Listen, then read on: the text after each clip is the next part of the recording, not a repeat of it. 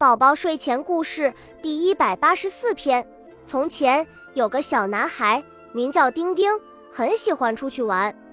有一天，他戴着帽子到森林里去玩，突然一阵大风吹来，把丁丁的帽子吹到了大树上。丁丁怎么也够不着，他在大树下呜呜大哭起来。大象伯伯听到哭声走了过来，说：“丁丁，我来帮你拿帽子。”大象伯伯使劲伸长鼻子，也够不着。大象伯伯对丁丁说：“我拿不到帽子，对不起。”丁丁又大哭起来，他的哭声被长颈鹿听到了。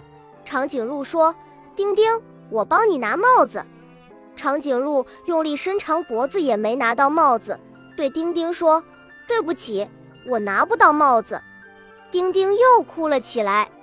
小猴子听见了，蹦蹦跳跳地走了过来，说：“我来帮你拿帽子。”丁丁说：“你没有长长的鼻子，也没有长长的脖子，怎么够得着帽子呀？”小猴子说：“我会爬树呀。”说完，他就很快爬到树上，把帽子戴到自己的脑袋上，又很快爬下树，把帽子给了丁丁。丁丁高兴地说：“谢谢，谢谢小猴子。”